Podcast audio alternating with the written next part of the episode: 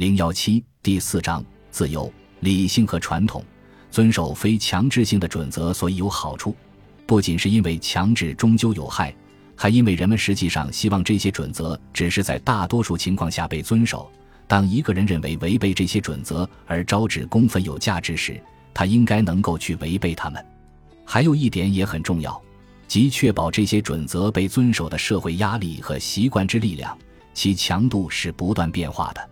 正是因为这些自愿的准则具有弹性，所以在道德领域里才使得逐渐进化和自发生长成为可能，从而利用进一步的经验修正和改进。只有在这些准则不是被强制或刻意推行的条件下，进化才是可能的。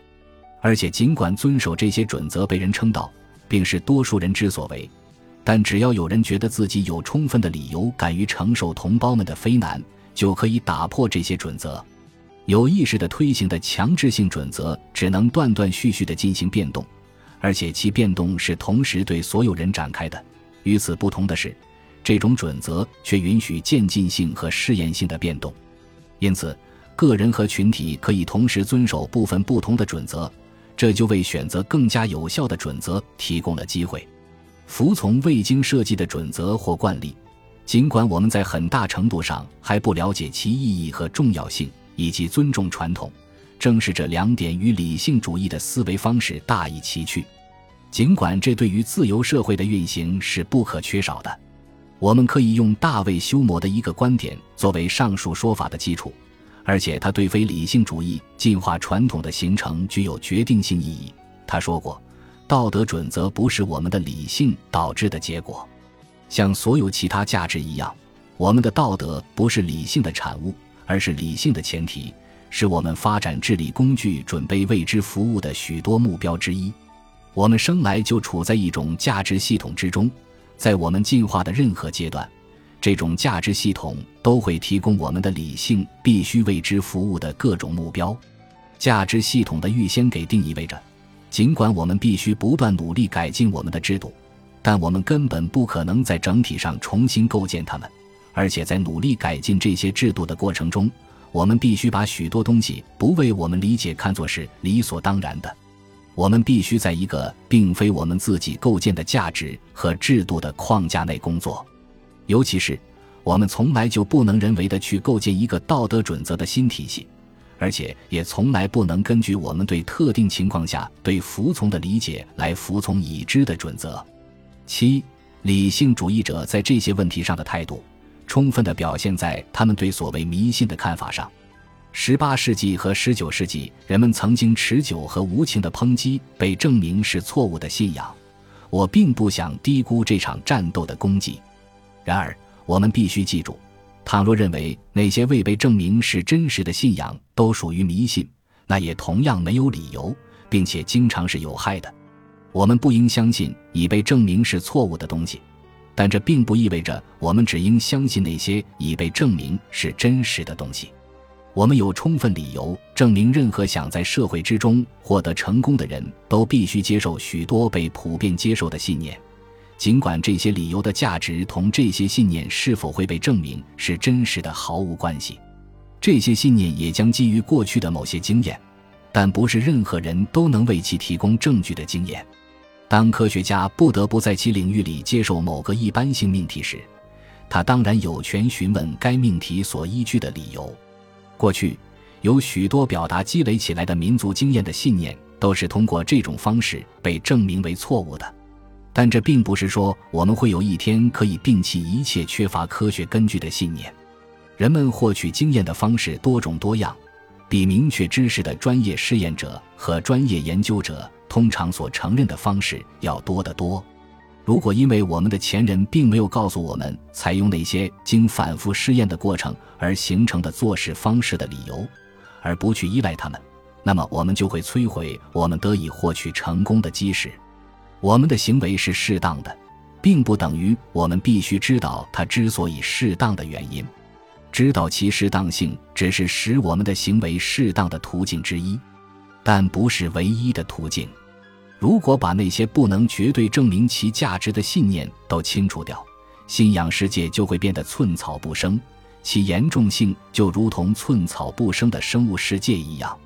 上述说法适用于我们所拥有的一切价值，但它对于行为的道德准则尤为重要，仅次于语言。它们或许是非设计性生长之最重要的势力，这表现为有一套准则支配着我们的生活，但我们既不知道他们为什么和是什么，也不知道他们对于我们究竟有何影响。换言之，我们并不知道作为个人或群体遵守这些准则对我们会产生什么结果。理性主义精神则不断地同遵守这些准则的要求抗争。理性主义坚持用笛卡尔的原则来衡量这些准则。笛卡尔说过：“所有我有一丝疑问的意见，均应被看作是绝对错误而加以抛弃。”理性主义者总是追求人为有意建构的道德体系，因为在这个体系中，犹如埃德蒙·伯克所描述的，道德义务的实施及社会的基础有赖于其理由，对每个人都是清楚的，并且是被证明的。实际上，在18世纪，理性主义者就已明确争辩说，既然他们了解人性。他们就能轻而易举地找到适应人性的道德。他们不知道，他们所说的人性在很大程度上就是那些道德的结果，而每个人又是通过语言和思考来掌握这些道德观念的。巴理性主义影响扩大的一个有趣征兆，就是在我所知道的语言之中，已经愈来愈多地用“社会”一词取代道德和善良。简单考虑一下该现象的意义，也是不无教义的。当人们开始用社会意识，而不是单独用意识一词时，可能是说我们知道我们的行动对于他人的特定影响，并且应该试图使我们的行动不仅受传统准则的引导，还要通过对受到怀疑之行动的特定结果的明确思考来引导行动。他们实际上是在说，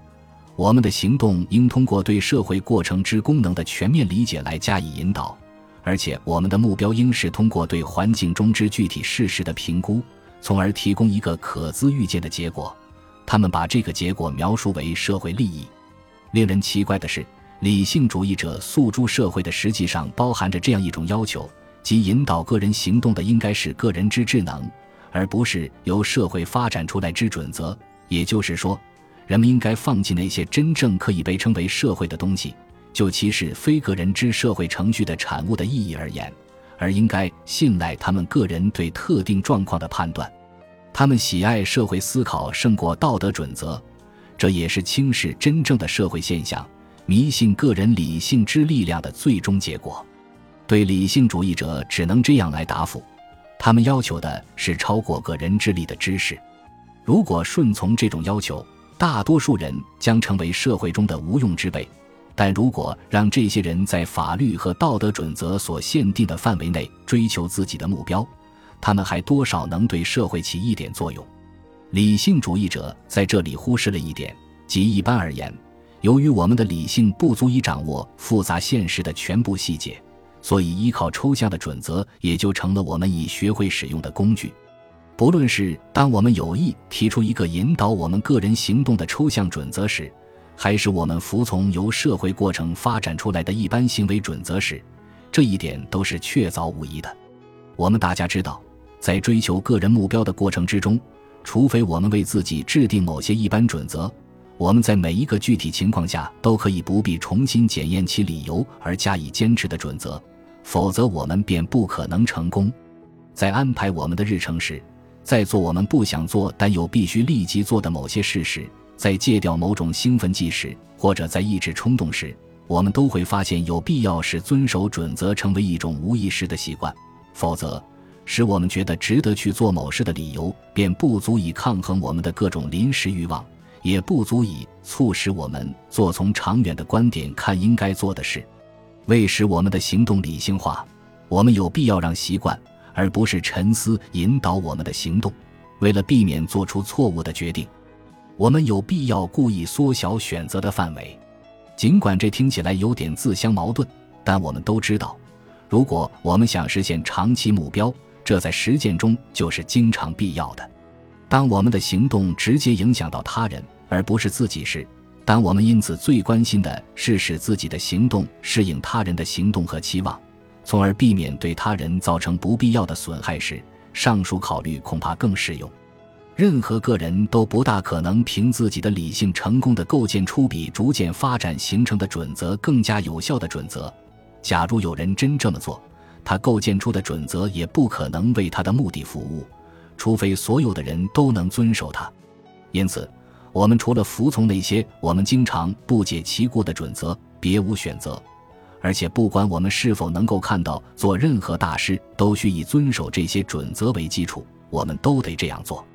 首先，准则主要是用来帮助我们获取人类的其他价值。从这个意义上，可以说道德准则具有工具性。但是，既然我们很少知道在特殊情况下什么取决于这些准则得到遵守，那么遵守道德准则本身被看作是一种价值，一种终极目标，而且是在特定情形下不必问其理由而必须追求的目标。本集播放完毕，感谢您的收听。喜欢请订阅加关注，主页有更多精彩内容。